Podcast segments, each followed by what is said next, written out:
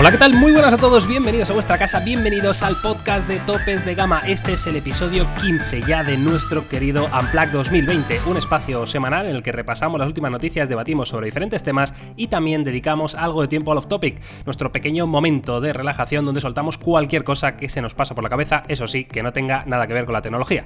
Ya sabes que nos puedes encontrar en las principales plataformas de podcast como Spotify, Apple Podcast, Anchor, Evox y Google Podcast, entre otras muchas. Hoy es viernes 10 de abril 2020. Yo soy Miguel García de Blas y tengo el placer de saludar a Jaume Laoz y Carlos Santengracia. ¿Qué tal, chicos? ¿Cómo estáis? ¿Qué tal? Buenos días, ¿cómo estáis? Animal Crossers. Animal Muy Crossers, bien. ¿eh? Uf, Ya lo habéis comprado que Ya. el Animal Crossing. Ya soy de la noticia. Sí, yo ya lo compré, pero está- ahí está, ahí sigue. Es- Pues es- yo he hecho la segunda ampliación de la hipoteca. 60, 60 Oh. euros para nada. o sea, no, te convenció Carlos. ¿no, Jaume? No, no, pero me he comprado el Final Fantasy VII para compensar. Hostia, ¿ya ha salido hoy esto? ya está descargando. Está Uh. downloading. O sea, o sea, lo tengo que jugar sí o sí. O sea, tengo muchísimas ganas. Tío, ¿jugasteis el, el primero, el original? Eh, no. Yo creo que sí, pero no me lo pasé ni de coña. ¿Tú, Jaume, tampoco? No, no, yo no lo jugué. No, no. Tú no lo jugaste. Yo, yo lo jugué como Carlos, creo. O sea, lo jugué bastante, pero no me lo pasé. No me lo pasé. Eh, y tengo muchas ganas porque es un juego que, bueno, a nivel historia, es una historia de las de antes, ¿no? De las antiguas. Y, y está muy bien. Y luego han reinventado todo, por lo que he visto, como toda la parte jugable, ¿no? Con combates como mucho más dinámicos, más actuales y tal. Y además tiene muy buena pinta a nivel todo, ¿no? O sea, incluso han metido doblajes muy buenos en, en español, ¿no? En castellano a los personajes, con... No sé, tiene pinta de ser juegazo, ¿eh? Lo que no me convence, bueno, Miguel, no te líes, no te líes que esto va para los topics. Ya, ya, sí, sí. Uf, es que me das un tema que me gusta y ya me vuelvo loco. Vale, luego lo vemos, ¿eh? Ojo, Un que tema, me un voy a tema que me gusta. No como la tecnología. claro, esto para qué, la tecnología ya estoy cansado. Me lo apunto aquí para el off topic. Vale, eh, bueno, esta semana eh, tenemos como varias noticias que yo creo que pueden ser interesantes y luego debatiremos un poco sobre, sobre precios, ¿no? Que yo creo que es algo que, que evidentemente también con la crisis económica mundial que va a haber, pues esto igual, no sé, eh, algún fabricante se, se cae, ¿eh? Te lo digo ya. Bueno, en fin, em, venga, vamos con la primera noticia que tiene que ver con Honor, em, que han presentado los nuevos Honor Play 4T y Honor Play 4T Pro, que son básicamente móviles eh, económicos de, Honor que apuestan un poco por la fotografía y sobre todo la pantalla en el modelo Pro. Em, ahora hablaremos un poco de, specs que tienen estos nuevos dispositivos. Evidentemente, os lo digo ya, em, siguen con Android AOSP más los servicios de Huawei, es decir, estos móviles de Honor tienen el mismo problema que tienen los Huawei P40 y P40 Pro y Pro Plus, ¿no? Pero bueno, eh, aún así, yo que sé, pueden ser teléfonos interesantes, ¿no? Eh, según en qué mercados o si eres un, un hacker de estos, no, si, si tienes conocimiento de tecnología, pues puedes instalarle, ya lo sabes, eh, bastantes cosas, igual te hace un teléfono bastante útil. Em, si queréis repasamos, em, venga Carlos, ¿te animas? Venga, va. ¿Te animas? Vamos a meterle. Haz el Eh, repasito. va- vamos a hablar del, del Pro, del 4T Pro, que a nivel estético, la verdad que por lo menos en la parte trasera nos recuerda muchísimo a la línea de diseño con de Huawei. O sea, han heredado Sí. el módulo de, de cámara trasera del P40 prácticamente en su totalidad. En este caso sin colaboración con Leica, pero el módulo para que os hagáis la idea es igual. Y por lo demás es un gama media alta de, de manual OLED, 6,3 pulgadas, Full HD. Kirin 810, 6.8 de RAM, 128 de almacenamiento, ampliable, eh, triple cámara con gran angular, bokeh y un sensor de 48, que me imagino que será el que montan casi todos los teléfonos de gama media, 4.000 mAh, carga rápida de 22 vatios, USB tipo C, eh, bueno, mm, un poquito más de lo mismo, ¿no? Un dispositivo de gama media que, a simple vista no tiene mala pinta, pero al final es, lo de siempre, ¿no? El- el gran problema o el gran hándicap de los servicios de Google. Que yo estoy con el P40, hicimos el, el- proceso de la instalación total de los servicios de Google, me funciona prácticamente todo y no fue muy difícil, pero entiendo que sigue siendo una piedra en el zapato demasiado grande para mucha gente. Sí, sí, sí. La verdad que es, una pena, porque Honor es una de las marcas que mejor progresión llevaba, ¿no? Al final, recordemos que Honor hereda prácticamente todas las tecnologías de Huawei, es un terminal Huawei en prácticamente todos los aspectos, desde el procesador hasta los sensores de cámara, el software, hereda prácticamente todo del hermano mayor, pero siempre tiene una política de precios muy agresiva. Y evidentemente esto le va a lastrar, porque el músculo que tenía Huawei, pues evidentemente no lo tiene Honor, aunque evidentemente eh, Huawei puede mantener, si quiere, insuflando dinero a Honor, pero sí que es verdad que una estrategia de doble doble marca en un momento tan complicado, que si además le juntas una crisis económica, pues evidentemente hace tambalearse a las empresas un poquito más débiles o con, o con menos arraigo, ¿no? En este caso Honor yo creo que es de las que va a sufrir y es una lástima porque estos teléfonos son una demostración de que puede hacer buenos teléfonos. La verdad que las explicaciones son más que correctas, yo creo que coherentes con el precio que va a costar, que, ya os digo que en su conversión desde yuanes eh, el Pro que ha comentado Carlos empezaría y partiría eh, alrededor de los 200 euros al cambio, aunque ya sabéis que en España serían más de 200, igual 230, 240,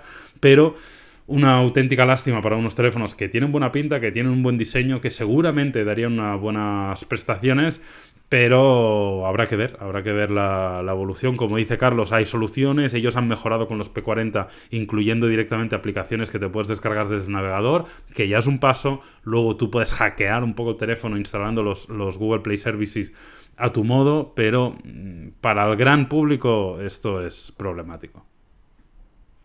Totalmente. Eh, me llama la atención el dato de, la pantalla del 4T Pro, que es tecnología OLED. Yo no sé si, si vosotros que analizáis más, más teléfonos, esto, es habitual, o sea, en esta gama de precios. Sí, ya más ah, gallego, muchos, muchos dispositivos, Miguel, aquí en tu de gama, o, o fazemos muito bem.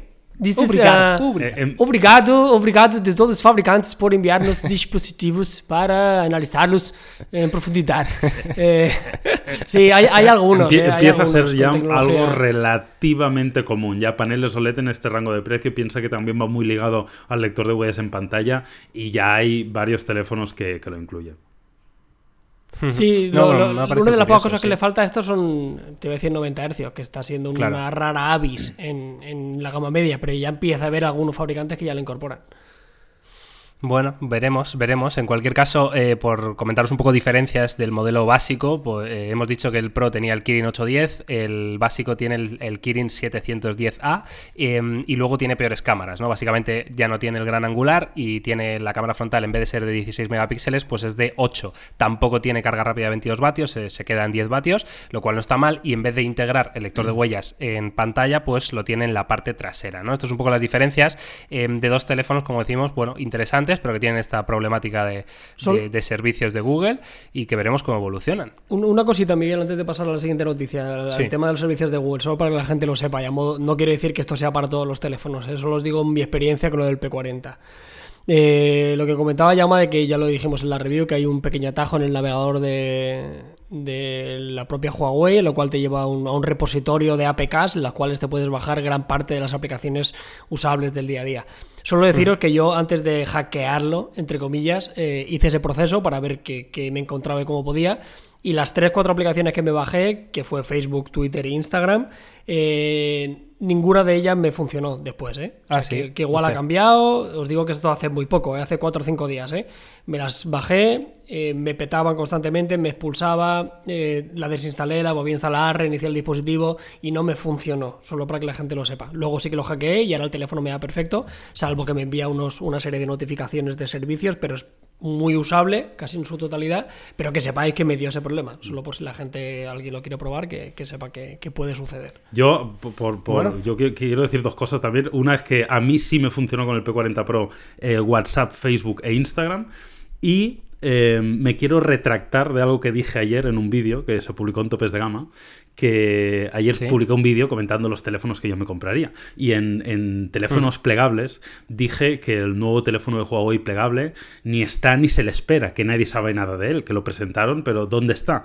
Pues sí, sí que está. Mm. Me quiero retractar porque está en las tiendas, tú entras en el corte inglés y aparece, tú entras en el FNAC y aparece. Eh, dicho eso, mm, no, se nos ha mandado a ningún medio del mundo. o sea, ¿se, ¿se, puede comprar ya? Sí, sí, sí, está. Tú entras en la web del corte inglés y está, y le puedes dar al botón de comprar, igual que el FNAC y demás. Pero dicho esto. Y tienen stock, entiendo. Eso no lo sé. Eso no sé. También te digo que en la situación actual, pues igual no, no puedes ir al corte inglés a preguntar. Solo tienes la web como, como disponible, ¿no? Y la situación actual. ¿Te imaginas, sales, te, te para un policía? ¿Dónde va usted? ¿no? Que quería, quería comprarme el plegable, Huawei. claro que. Bueno, en fin, que lo sepáis, que, quería, quería puntualizarlo, porque sí que es verdad que yo no conocía que estaba en venta, aunque me sigue extrañando mucho que Huawei no haya mandado teléfonos a los medios, no haya emitido ningún comunicado al respecto, con lo cual me sigue pareciendo una situación extraña, pero es, no es correcto lo que dije y lo quería puntualizar. Muy bien, pues ahí queda eso. Yo desde luego no tenía ni idea ¿eh? que estaba esto en venta, ni que se podía comprar, ni, ni nada de nada. Bueno, eh, vamos a otro de los que todavía no está en venta, pero este sí que, sí que se le espera y, para dentro de poquito, como es el Google Pixel 4a. Eh, ya sabéis que, Google, bueno, a mediados de año, normalmente ya nos tiene acostumbrados desde el año pasado, lanzan este dispositivo que es básicamente como un Pixel 4, pero recortadito un poquito en, funciones, ¿no? Entonces este Pixel 4a se iba a presentar en, mayo durante el Google I.O., pero ya sabéis que ese evento se ha cancelado, ¿no? Entonces, bueno, parece que Google igual no va a esperar demasiado a, lanzarlo porque ya tienen el modelo preparado y lo que se han filtrado han sido unas fotografías básicamente del, packaging, de, lo que es la caja, el embalaje eh, real de estos eh, nuevos Pixel 4a. Se confirma, evidentemente, el diseño que se había filtrado, que era un diseño en la parte delantera con, cámara perforada en pantalla, en, una esquina, eh, y en la parte trasera tenemos un módulo cuadrado de cámara que no es que tenga varios sensores, no, tiene solo uno y el flash, pero bueno, han querido, digamos, mantener la misma línea de diseño del, Pixel 4, ¿no? Y además vemos en la parte trasera también el lector de huellas, eh, que esto ya me parece a mí muy de, muy de hace años, ¿no? Pero bueno, eh, no sé, o sea, el teléfono no quiere decir que no vaya a ser interesante, entiendo que mantendrán los mismos precios que salieron los Pixel 3A y 3A XL, eh, con lo cual pues sigues teniendo una de las mejores cámaras ¿no? del mercado a un precio muy económico, ¿no? Mm, el, el diseño es desastroso, ¿eh? O sea, que cuanto más lo veo, o sea, me parece una cosa de, tirarse los pelos. Yo no entiendo nada qué hace esta gente con el diseño de los teléfonos, que nunca ha sido su punto fuerte, pero es que parece que van a peor, claramente, ¿no? O al menos la percepción que tengo yo. y luego también la problemática que tiene esta gente con las filtraciones. Yo ya no sé.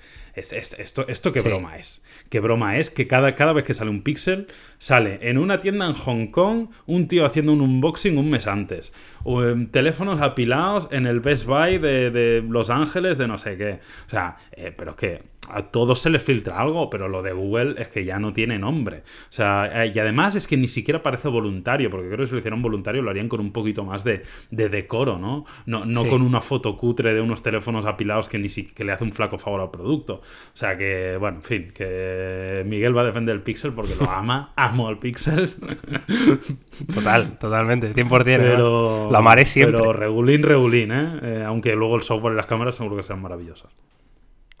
Es que luego a nivel de especificaciones parece, veremos qué ocurre, ¿no? Pero parece casi un calco a lo que ya teníamos. O sea, eh, se rumorea dos tamaños también, uno de ellos de 5,8 pulgadas, también con 3.000 mAh, también con 18 vatios. Digo también porque es lo que ya tenía la generación anterior, con una cámara trasera, como ya tenía la generación anterior que seguro que es novedades, no me cabe ninguna duda, y el sensor obviamente no será el mismo. La principal diferencia parece que será que este tiene agujero en pantalla, pero en esencia es un teléfono muy pero que muy parecido. Eh, tanto es así que incluso se ve la imagen con un lector de huellas en la parte trasera, como ya tenía.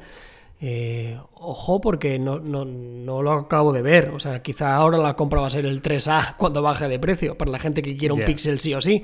Aunque yo soy más fan de estas versiones A que del Pixel normal. O sea, creo que tiene más sentido por el tipo de producto que es este que, el, que la versión tope de gama. Sí, por sobre todo por el precio, ¿no? Porque el, precio que tiene el tope de gama está un poquito descontextualizado, ¿no? Está un poquito desubicado, porque sí que es verdad que es un producto.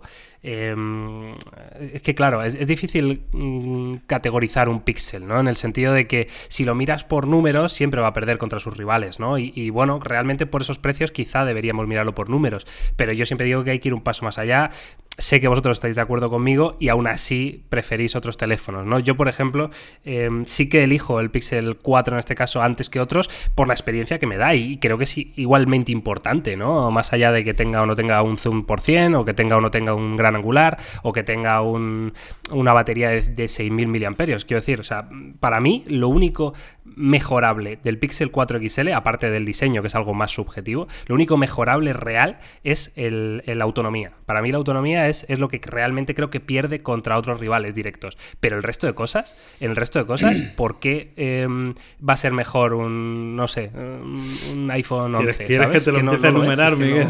Que no... acabamos del podcast. dímelo, dímelo, dímelo. a ver, a ver, estoy totalmente de acuerdo contigo con lo que dices de la experiencia. Eso es fundamental y me parece uno de los puntos más importantes de un teléfono es la experiencia de usabilidad que tiene el usuario y para ello el software es fundamental. Y ahí el Pixel es el rey de Android, de eso no tengo ninguna duda.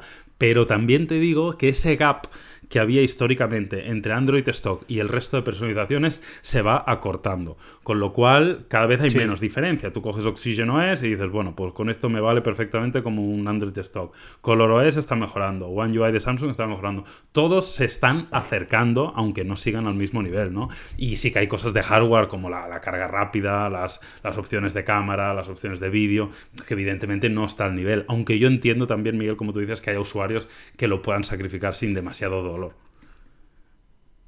Yo sobre todo porque al final, bueno, sí que no tienes opciones de cámara, pero es que tienes para mí la mejor cámara. Entonces, mm, no sé, eh, depende de qué pongas en la balanza, ¿no? Al final la gente, pues ¿cuántas veces vas a hacerle la foto a la luna? Pues bueno, pues lo harás una vez. ¿Cuántas veces vas a hacer una foto a, a 500 metros de distancia? Pues lo harás dos veces. Pero el 90% de las fotos de todo el mundo son fotos normales y corrientes y ahí el píxel es el rey. O sea, de verdad es el rey en, en, en todo. Es que prácticamente, excepto en el modo noche, que entiendo que algún fabricante como Huawei y le puede superar o, algo así, que no, lo discuto, pero el resto de fotografías, de verdad, es que el, look que le da el pixel, la definición que tienes, el, balance de blancos, los colores, el, rango dinámico, es que es increíble, es que es buenísimo. Y luego aparte, eh, eh, es un teléfono con 90 Hz de pantalla, que eso está muy bien, pero acompañado de este software, de verdad la experiencia es brutal y tiene estamos, pequeños añadidos. Estamos hablando de la A, ¿eh? No perdamos un poco Sí, sí, pero ya me estoy calentando, Carlos. Claro, claro, bueno, vale, vamos a hablar de la Claro, es que, para mí el A, es que para mí el A es el que manda. O sea, yo vuelvo a repetir. O sea, a mí alguien me pregunta qué píxel me compro y yo te digo, comparte la A, pero a todas luces, y más si el sensor es el mismo.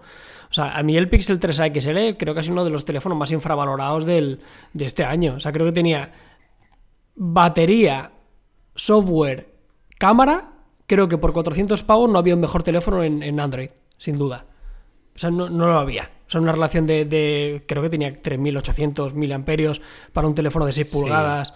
Eh, con una resolución, o sea, tenía muchas cosas malas, pero los pilares en los cuales se sustentaba estaba bien. Lo bonito que sería esto, pues que no cueste 400 largos, que la versión normal cueste 300 o algo así, sobre todo viendo que las diferencias, aunque no parece muy esperanzador, teniendo en cuenta lo que hablaremos en, en, la siguiente noticia, ¿no? De, de, cómo los fabricantes parece que están yendo la mayoría de ellos al unísono en una subida de precio, pero tú sacas un Pixel 4A, por muy malo que sea, por 350 la versión XL y aún podría pelear fuera de eso lo tiene difícil.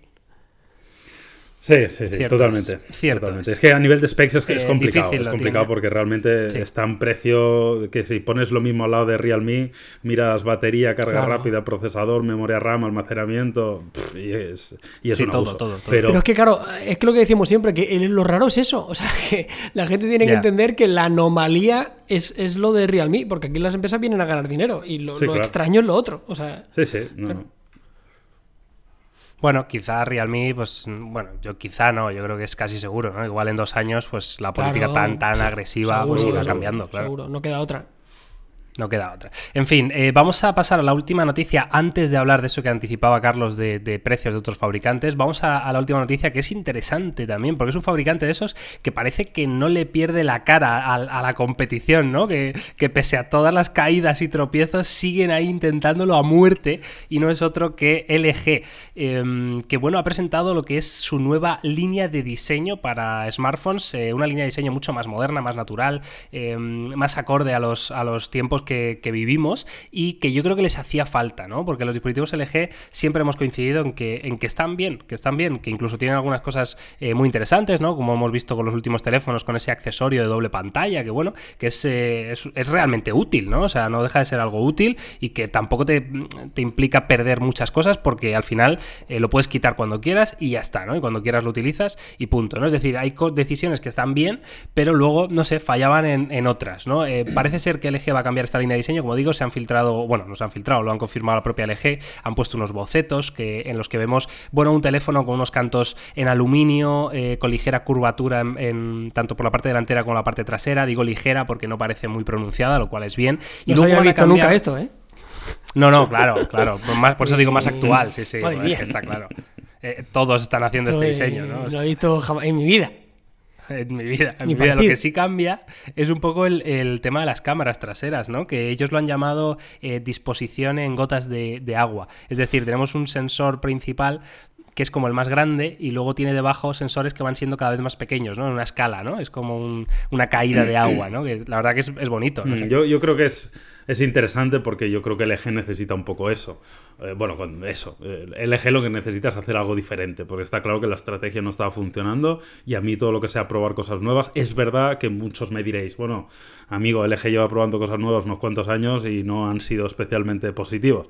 Y es verdad, pero, pero bueno, prueba y error, esto también es un poco la vida, ¿no? Hay que intentarlo, intentarlo y a veces sale bien, a veces sale mal y yo creo que la estrategia de LG tiene que ir por ahí, por diferenciarse y por hacer cosas un poco más llamativas. Es verdad que su, su eh, digamos que la sección de teléfonos móviles, evidentemente, del G no está teniendo un gran impacto en el mundo, pero lo bueno por parte de la compañía coreana es que la compañía sí va bien, con lo cual yo creo que se puede permitir el seguir innovando, seguir probando, seguir haciendo cosas un poquito diferentes, porque aunque igual no tenga un gran rédito económico con los teléfonos, pero como la compañía va bien, pues puede seguir intentándolo hasta que dé con la tecla. Y esto podría ser algo, cuanto menos diferencial, que hiciera un poco abrir los ojos a la gente, darse cuenta de que el eje sigue ahí, de que puede hacer cosas eh, diferentes a la competencia. Yo creo que hacer cosas diferentes también es una forma de demostración de músculo, ¿no? Porque al final, si algo cuesta realmente en estos sistemas de producción tan masivos, donde todo el mundo compra a los mismos eh, proveedores, donde todo el mundo fabrica en las mismas fábricas,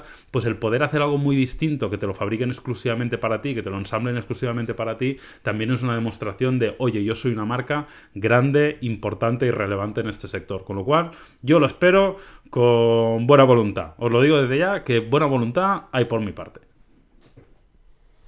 Yo, eh, no sé, yo es que en los últimos análisis del LG he podido probar, recuerdo, he probado casi todos, el G8 lo sube de, de, turno y tal, y al final la valoración yo que siempre tenía un poco la misma, y es que eran mejores teléfonos de lo que la gente creía, o sea, es el típico teléfono que creo que el, el que se lo comprara no se equivocaba, al final la, la, la reflexión era la, la de siempre, ¿no? De que por mil euros pues no te compras un LG, así de sencillo. Al final no estaba mal, pero hay otros que estaban mejor, así de simple.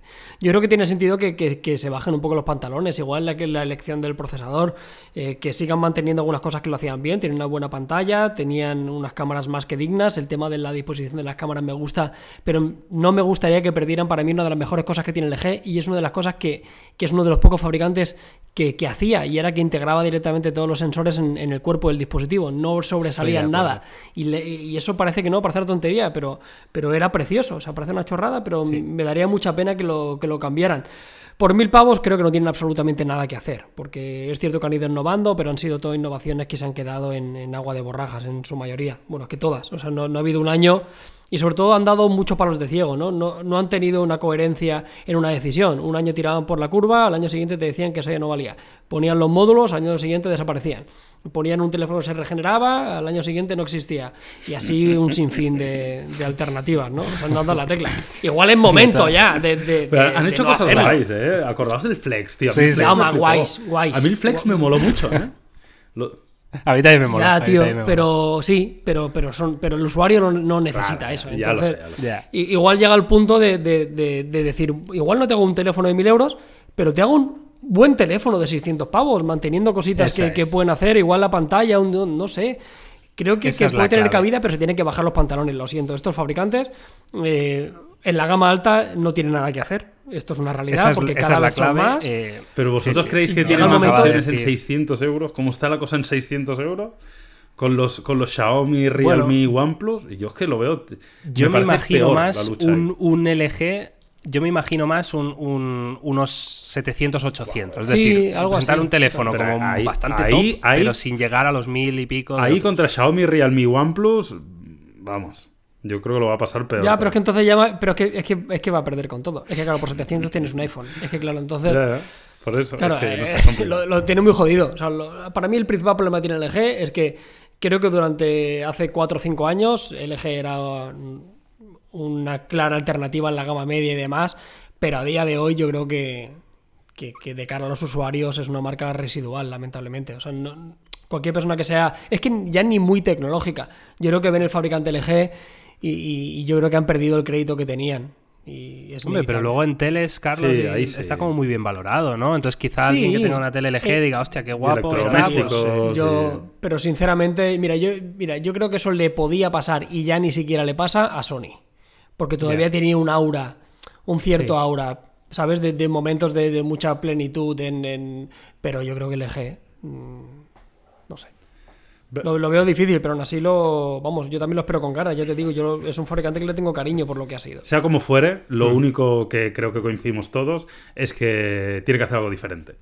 Y si hace algo diferente, al menos puede ser que, que- que enamore a una pequeña parte de, de- de- de la gente, aunque sea por diseño y decir, es que es tan diferente a los demás que hay gente que la- al final las compras se hacen por motivos mucho menos racionales de lo que creemos. O sea, al final la gente acaba comprando un teléfono porque es de tal color o porque le entra por los ojos o por una chorradita que tiene no sé qué. Hay mucha gente que lo hace así, con lo cual, oye, a mí esto me abre una puerta de esperanza. Llamadme demasiado positivo, pero yo espero con ganas esto. Que por cierto, eh, es ya, pone aquí, ¿no? Pone el 15 de mayo. O sea, que, que- Sí, que sí. no es algo del año que viene. Que este es otro punto que tendríamos que hablar. Igual no hoy, pero otro día podríamos hablar. Yo creo uno de los problemas del LG, juntamente con que el producto pues igual estaba un poco fuera de precio, era el contexto del mercado en el que salía. Siempre salía tarde, acordaos. Se presentaba con todos en Mobile Sí. World Congress y llegaba al mercado casi en junio, cuando los Samsung de turno ya, ya habían Sony, bajado ¿no? 200 ¿Qué se euros. sabe de los Sony? Claro, que... Seguimos sin saber nada, ¿no? Del Xperia No, 1 no, llama. yo tengo llama contacto ahora. con ellos directo Llama ahora, y Carlos, en directo. Llama, No. llama a Jorge. Pues podría. sa- Sabes que podría hacerlo, ¿eh? Pero igual en Semana Santa feo, Señor digo. Hostia, Es feo, bastante, bastante feo. Un Viernes Bueno, Santo, ¿eh? Pero, pero demostraría implicación en su proyecto. Bueno, pero estamos en confinamiento, es verdad. ¿eh? entonces se, se, dif- se difumina la fiesta. Claro.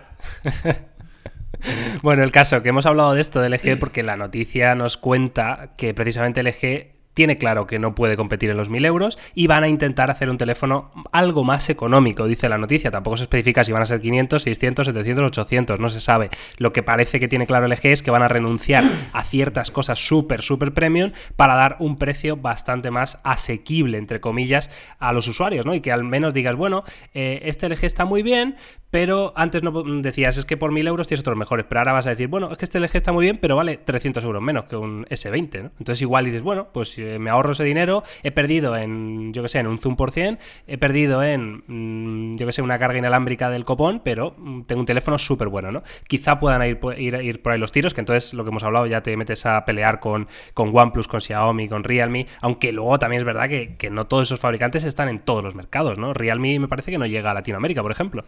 Sí, puede ser, puede ser. De- Desconozco, pero Claro. también te digo que el- el- la visión de estos chinos es muy global, ¿eh? o sea que es cuestión de tiempo, yo creo. Sí. Porque ya hemos visto cómo, cómo avanzan. Pero bueno, en fin, veremos a ver qué, qué hace LG y, y seguimos hablando de precios, si queréis.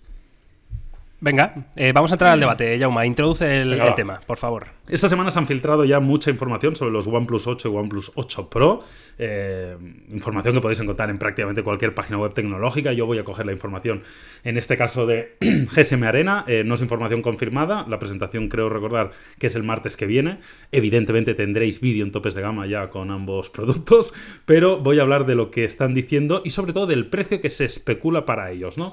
Para poner en contexto, para que sepáis un poco de qué tipo de producto estamos hablando, por si no lo habéis visto eh, todavía. Estaríamos hablando de que el OnePlus 8, que sería el, más económico por así decirlo, tendría Snapdragon 865, eh, vendría con diferentes configuraciones de RAM, en este caso con 8 y versión de 12, 128, 256 de almacenamiento, triple sensor de cámara con un sensor, digamos, tradicional, un macro y un gran angular.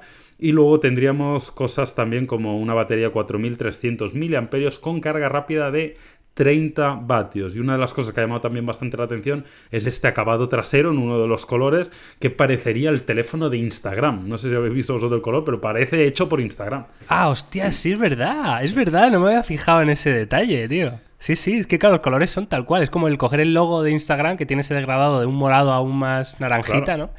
Qué bueno. y luego para el Pro rápidamente habría mejoras, habría mejoras en las cámaras en este caso, con, con diferencias de sensores, ya tendría un teleobjetivo, el gran angular sería otro sensor, tiene un sensor de profundidad, tiene más batería, en este caso nos iríamos a 4510 mAh con carga rápida también de 30, pero con carga inalámbrica también de, de 30, también el 865, eh, configuraciones también de, de memoria parecidas con 812 de RAM, 128, 256 de almacenamiento y luego pantalla, se supone que este tendría una pantalla AMOLED 120 Hz, resolución 2K Gorilla Glass 6. Con lo cual estáis viendo que son dos flagships, tanto el 8 como el 8 Pro, evidentemente el 8 Pro un poco por En encima. Y háblame de precios, Miguel, ¿los tienes por ahí? Sí, tengo los precios que se han filtrado, que evidentemente es, es, eh, es la- el punto de partida de este debate, eh, porque evidentemente hay que hablar de estos nuevos OnePlus, pero eh, tenemos unos precios filtrados que tienen sentido. Vamos a, dejarlo ahí porque tampoco lo sabemos, pero tienen bastante sentido. La versión más barata del OnePlus 8, el normal, em, tendría un precio entre 720 730 euros, ¿vale? Y las- la versión más barata del OnePlus 8 Pro tendría un precio entre 920 y 930 euros. O sea, estamos hablando de que el, el OnePlus 8 Pro te vas a ir a los 1000 pavos. Eh, sería el primer OnePlus eh, de 1000 euros mm, desde que salió la marca, eh, desde su primer modelo, que recordemos que yo creo que llegó al mercado el OnePlus One por 300 euros o algo así, ¿no? O sea, hemos triplicado el precio em, desde aquel primer OnePlus hasta este 8 Pro, ¿no? Em, aquí a mí me, se me plantea ¿no? ya el, el debate, ¿no? Porque es, es lo que hemos visto con Xiaomi, hay gente que se ha echado las manos a la cabeza al ver los precios de los Mi 10 y Mi 10 Pro, em, y parece que OnePlus va a seguir la misma línea, que es lo que están siguiendo todos los fabricantes, eh, porque eh, tenemos unas especificaciones muy, muy top. Ahora bien, eh, a igualdad de precio, os compráis un OnePlus antes que un Samsung, eh, ese tipo de cosas, ¿no? Vamos a hablar de esto. ¿Qué os parece? ¿Cómo lo veis? Bueno, yo creo que esto es inevitable, ¿no? Xiaomi parece que va a rueda de los precios del Mi 10 y el Mi 10 Pro y son teléfonos que comparten multitud de, de especificaciones, son prácticamente un calco, ¿no? Con las diferencias de software y algunos detallitos puntuales que quizá uno tiene y el otro no tiene. Pero lo que los usuarios van a tener que entender que esto es así. O sea, y parece, y, y no va a ser más, o sea, va a ser una tendencia porque parece además que todos los fabricantes van al unísono, lo cual parece que nadie se queda atrás. Es del rollo como si se hubieran puesto todos de acuerdo y hubieran dicho, venga, vamos a por los mil euros. y vamos a respetarnos. caballeros, ¿no? Claro, entre, entre bomberos no nos pisemos las mangueras, ¿no? Como suele decir. Y vamos a ir todos a la vez, menos Realme, que está diciendo, bueno, yo acabo de llegar, a mí dejarme un poquito, dejarme un par de añitos. Eh, pero está claro que, la tendencia es esta. Sí que es verdad que la gama alta de los fabricantes tradicionales con los que, entre comillas, pretende competir son más caros todavía. Si lo comparamos con un Fine X2, si lo comparamos con un S20 Ultra, si lo comparamos con un Pro Plus de Huawei, etcétera, ya son 1.200, 1.300 euros. Sigue habiendo 300 euros de diferencia. Pero, pero a mí, entre comillas, me da pena, pero lo entiendo. Los teléfonos como tal me parecen espectaculares, me parecen increíbles y repasando las especificaciones que no son oficiales, yo recomiendo desde aquí encarecidamente el OnePlus 7T. Estaba echando un vistazo en la página web de OnePlus mientras hablabais del 8 y guarda bastantes similitudes, teniendo en cuenta que es un teléfono que vale 599. ¿eh? A mí el 7T me sigue pareciendo una maravilla.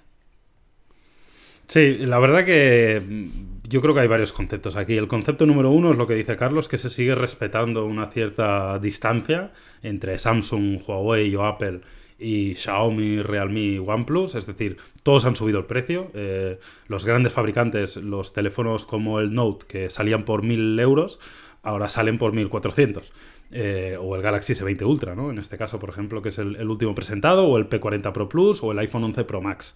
Eh, que recordemos que el iPhone 11 Pro Max ya lleva muchos meses en una buena configuración de memoria costando 1.400, 1.500 euros. Con lo cual, eso es, eso es algo Sí. que ha sucedido. Entonces, el resto de fabricantes han acompañado ese incremento de precio, pero respetando un poco eh, la diferencia con respecto a estos fabricantes. De todos modos, yo mm, creo, o, o- o creo en un mensaje, es que como usuario, yo no creo que los usuarios hayan perdido nada, desde el punto de vista que creo que ese vacío que se, que se genera en los 700, 800 euros, que eran lo que eran los anteriores flagships y que ahora parece que queda vacío, se ha llenado con otros teléfonos.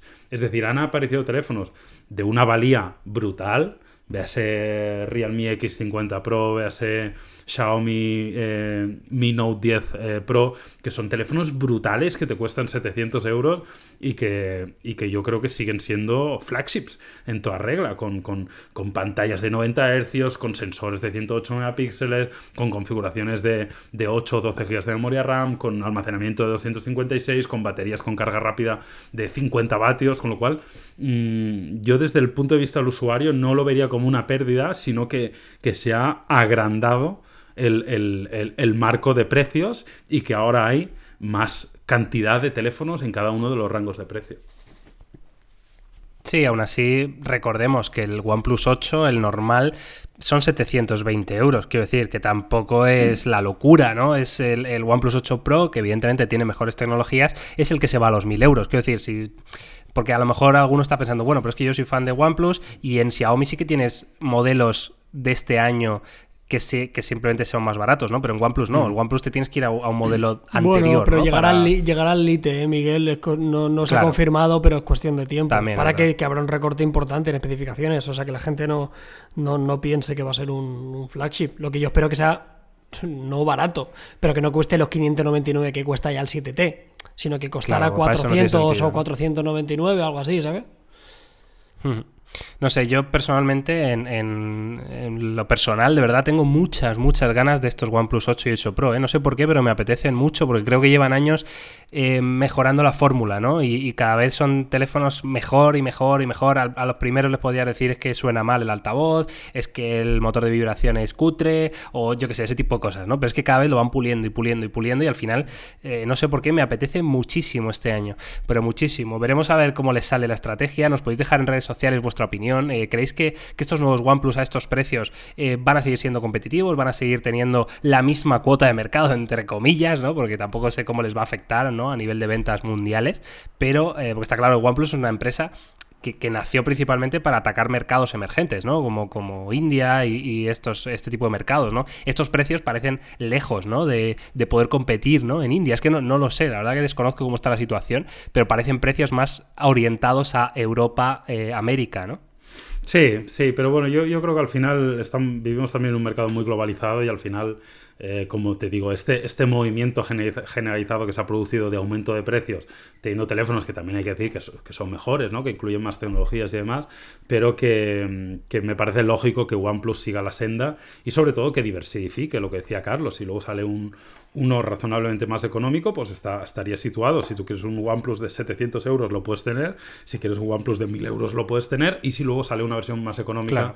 pues al final ahí tiran un poco cada uno. Evidentemente, en unos mercados funcionarán más los teléfonos más caros y en otros mercados, pues los que son un poco más económicos. Pero a mí siempre me, me parece muy positivo que haya muchas opciones. Cuantos más teléfonos saquen y más segmenten por tipo de usuario, por precio, por características, más saldremos beneficiados todos y que cada uno, oye, luego elija el que le parezca. Totalmente. Totalmente, vale, pues eh, ahí dejamos este, este debate, ¿no? Sobre todo ya os digo, ¿eh? compartirnos en redes sociales vuestra opinión y sobre todo recordaros que el martes, si es que finalmente se presenta, esto es oficial, sí, ¿no? martes, Eh, la presentación que es el Martes. martes. ¿Hay Vale, pues directo? el martes. ¿Hay streaming de esta gente? Habrá un streaming, sí. Sí, sí. ¿Sí? Ah, mira, pues igual podemos hacer algo, ¿no? Bueno, el caso, el martes eh, 14 de abril de este 2020 tenéis la presentación de los OnePlus 8 y 8 Pro y como dice Yauma tendréis vídeos en el canal en topes de gama con absolutamente todas las novedades y ese- esas primeras No, no, impresiones eh, que nos... review ya directamente. Sí, Ah, sí, tal cual. Hostia, joder, Yauma, ¿eh? ¿Y entonces qué estás hablando? Bueno, pues yo tengo que hacerme el tonto. Vale, vale, pues ya vamos a hacer el tonto, pero habrá review el día 14, ¿vale? Ahí lo tenéis, ahí lo tenéis. Ahí lo dejamos. Eh, pues yo tengo muchas ganas, tío. Así que nada, yo creo que vosotros vais a estar como yo, así que estaréis atentísimos eh, con la campanita activada en YouTube para, para ver eso- esos nuevos OnePlus. Y mm, vamos a pasar ahora al off-topic, ¿no? Si Venga. queréis. Final Fantasy, ¿no? Sí, ¿no? Relajamos un poquito. Muy tu. Muy tu pain. Bueno, eh, Final Fantasy VII.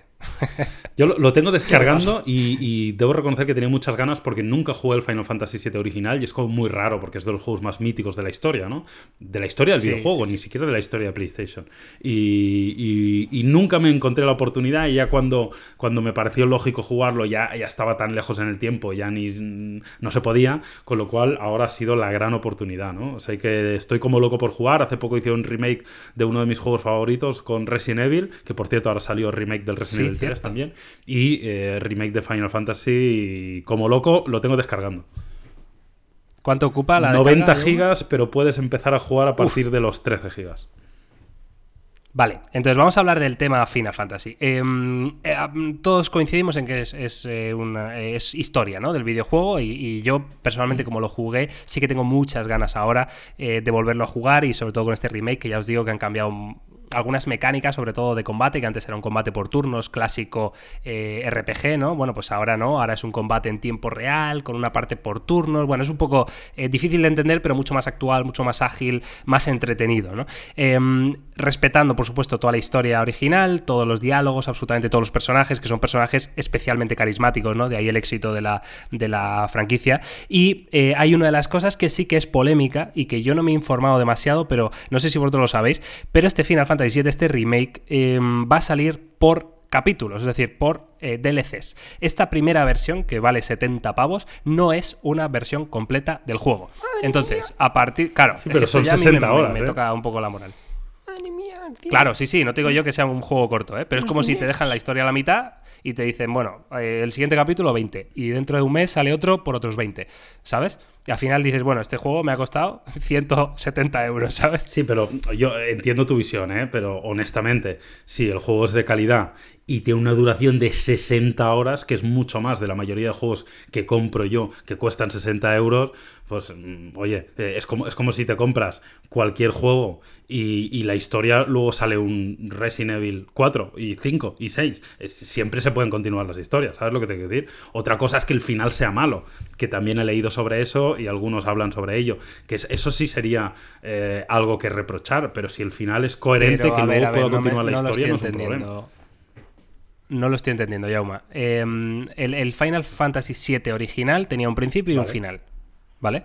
Entonces, este, yo lo que tengo entendido es que no tienes el mismo final que el Final Fantasy VII original, sino que acabas en un momento mm, de la mitad. ¿sabes? Entonces, luego los, el resto de la historia eh, es aparte, ¿no? O sea, tendrás que comprar la parte, quiero decir. O sea, no estás comprando el Final Fantasy VII original de principio a fin, sino que estás comprando la mitad del juego. Estás comprando la mitad del juego, ¿Sabes? pero que es otro juego, totalmente rehecho y que dura 60 horas, ¿sabes lo que te quiero decir? No, no, por Entonces- supuesto, esa parte sí, esa parte sí, pero ¿qué me refiero? Si te- todo el- toda la historia es vamos a conseguir matar a ese y cuando acabas el juego no has Ya. matado a ese, te dicen pues ya, Puede ya ser sabes. frustrante para los que jugaron el primero, lo entiendo, sí, porque digan, no he reseguido la historia al 100%, sí, sí.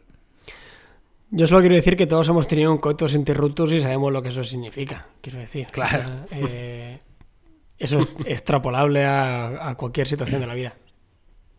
Yo es que, no, yo es que no- no me mantengo al margen porque yo ahora solo juego eh, a, a pintar mi casita y a mí el Final Fantasy pues no es un juego para mí.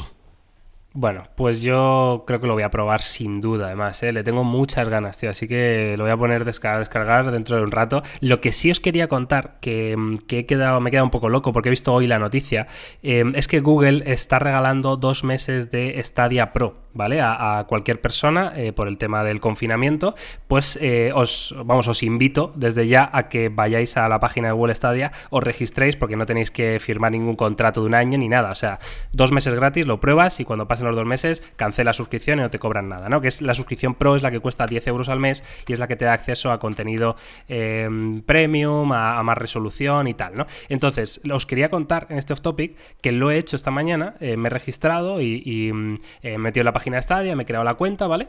Eh, le he dado a los dos meses gratis y me ha dicho, escoge un nombre de usuario. Le he puesto mi nombre de usuario. Eh, escoge un avatar, ¿no? El típico iconito para tu perfil. Lo he escogido. Y ahora me dice, y después de eso me dice, vale, ¿y ahora a qué quieres jugar? Y me salen ahí juegos y digo, bueno, Destiny 2. Le doy, pincho con el ratón, hago clic y pum, estoy jugando. O sea, me, has- me ha explotado el cerebro, de verdad. O sea, me ha explotado el cerebro. ¿Por qué te he preguntado, Yauma, cuánto era la descarga del Final Fantasy VII? Porque eran Claro. 90 gigas, Sí, sí. tú has dicho, lo has dejado descargando. Es que Stadia es olvidarse de descargar nada, es olvidarse de voy a dejar descargando, voy a instalar esto. Eh, Es, le das al clic y estás jugando. ¿A qué te apetece jugar hoy? Al Final Fantasy XV, le doy a clic y estás jugando al instante, hostia, tío. eh, Me ha parecido. O sea, de verdad, me ha explotado el cerebro. Digo, ¿cómo puede ser? Tío, ¿cómo puede ser? Y además, por supuesto, aunque tengas un ordenador de mierda, eh, vas a jugar como si tuvieras el ordenador de la NASA, ¿sabes? Porque tú, tu ordenador no está ejecutando ese juego, sino que lo está ejecutando los servidores de Google. Es que es muy fuerte, tío, pero de verdad, probadlo, ¿eh? Probadlo. O sea, os invito a todos a probarlo porque a mí me ha explotado la cabeza. Digo, ¿what? Y además lo puedo jugar en el móvil también. O sea, no sé. He alucinado, tío. Bueno, pues sí, está claro que es el futuro del videojuego. Le dejamos a la gente que lo pruebe y si queréis la semana que viene comentamos. Yo lo voy a probar esta semana también para ver qué tal es. Y... Probadlo, ¿eh? De verdad que, que no os vais a arrepentir. Pues nada, chicos. eh, Carlos, ¿tienes algo más que añadir? Sí, es que me ha hecho, me ha hecho un poco de, de- Bueno, por una parte, iba a decir unas chorradas que me ha hecho gracia, porque Miguel es, es ligeramente más joven que nosotros, pero ligeramente. Y me ha hecho mucha mucho. gracia la expresión de. ¿What? ¿Sabes? Como. o sea. eh, también dices OMG y. ¿What the fuck? bueno, el WTF alguna vez, pero Pues lo que sí que escapa. no me entero de nada, tío, son Sí. con los nuevos youtubers, con todas las siglas esas que hay. Yo tampoco. El ALV, Yo tampoco. el KKW. eh, es que no me entero de nada, tío, no sé qué significa nada y me da pereza infinita buscarlo en Google. Decir, ahora referente al tema de los videojuegos, para terminar, que me estaba mirando porque yo estoy jugando mucho al- a la Switch o la Xbox y tal, y en PlayStation Store, para la gente como yo, que son de esos que se compran los títulos eh, tres años después y le da exactamente igual, pero los quiere jugar en cualquier momento, está el de Division 2, que a mí yo jugué alguno y me flipó, está por 10 pavos. El God of War 10 está euros? por 10 pavos, el de Division, eh, me flipa, que tiene un multijugador increíble. El God of War 19. El Assassin's Creed Origin, el Deluxe Edition, ahí con todos los DLCs, por 15 euros. El Horizon Zero Dawn por 13 pavos. Y el de Witcher por 15 euros. O sea, por menos de 10 50-60 pavos tienes cuatro juegos que seguramente serían juegos del año. No, no, lo son, vaya. The Witcher PlayStation. 3, o sea, son juegos bestiales. Sí, tío, sí. Pues, Bestiales. pues ya te digo, todos Pues ellos sí. por menos entre 15 y 20 euros en el peor de los casos. Que son las rebajas de... De primavera. ¿no? Ya está. Sí, sí. Pues muy bien. Pues ahí queda eso. Pues nada, chicos, eh, un placer, ¿no? Estar aquí otra semana más, eh, desde el confinamiento, esperando que os hayamos entretenido un poquito, un rato, que nos tengáis ahí de fondo eh, mientras hacéis vuestras cosas. Eh, esperamos que pasáis una semana fantástica. Por favor, en redes sociales nos compartís vuestras opiniones sobre todo lo comentado en el podcast, que nos encanta leeros. Y nada más, eh, Carlos, Jauma, un placer y nos oímos la semana que La viene. semana que viene.